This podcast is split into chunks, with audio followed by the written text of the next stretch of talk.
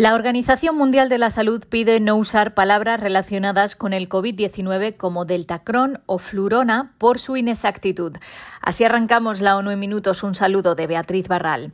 La epidemióloga que lidera la respuesta al coronavirus de la organización, María Van Kerkhove, explicó en su cuenta de Twitter que estos términos implican combinación de virus o de variantes y esto no está ocurriendo.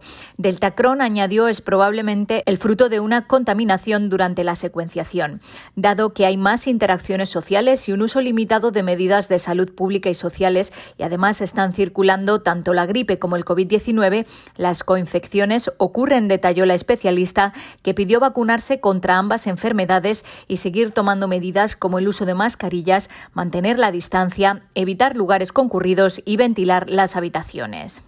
El secretario general ha pedido a los jóvenes que sigan alzando la voz para proponer soluciones a la crisis provocada por la pandemia. Durante su intervención en el Foro Mundial de la Juventud, Antonio Guterres dijo que el impacto de la pandemia en los jóvenes ha sido especialmente desgarrador. Más de 1.600 millones han visto interrumpida su educación. El desempleo juvenil es masivo y la crisis de salud mental está afectando a los jóvenes de manera desmesurada.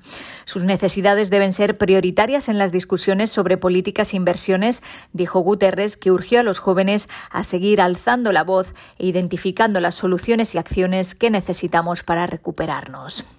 Hablamos ahora de Etiopía porque algunas de las agencias humanitarias que operan en Tigray, en el norte del país, han suspendido sus operaciones después de que ataques aéreos contra campamentos de desplazados dejaran decenas de civiles muertos y heridos. La Oficina de Coordinación de Asuntos Humanitarios de la ONU, OCHA, dijo a los periodistas este domingo que los socios humanitarios suspendieron sus actividades en la zona debido a las continuas amenazas de ataques de drones, aunque otras organizaciones siguen trabajando en los alrededores de la ciudad de Dedebit, donde tuvo lugar el último ataque el viernes a medianoche. El rebelde Frente de Liberación del Pueblo de Tigray dijo que el bombardeo había matado a 56 personas, mientras que un funcionario del principal hospital de la región en la capital, Mekele, informó de 55 muertos y 126 heridos. Debido a problemas de seguridad y acceso, OCHA no ha podido verificar el número de víctimas. Este domingo, UNICEF emitió un comunicado condenando los bombardeos y recordando que atacar infraestructuras civiles es una violación del derecho internacional. Y en Sudán, la misión de la ONU ha anunciado que comenzó un proceso de consultas este lunes con el objetivo de alcanzar negociaciones directas para resolver la crisis política del país. El representante especial de la ONU, Volker Perthes, declaró el lunes en una conferencia de prensa en Jartum que se realizarán amplias consultas para pasar a una segunda fase de negociaciones directas o indirectas entre los diferentes actores. I do hope that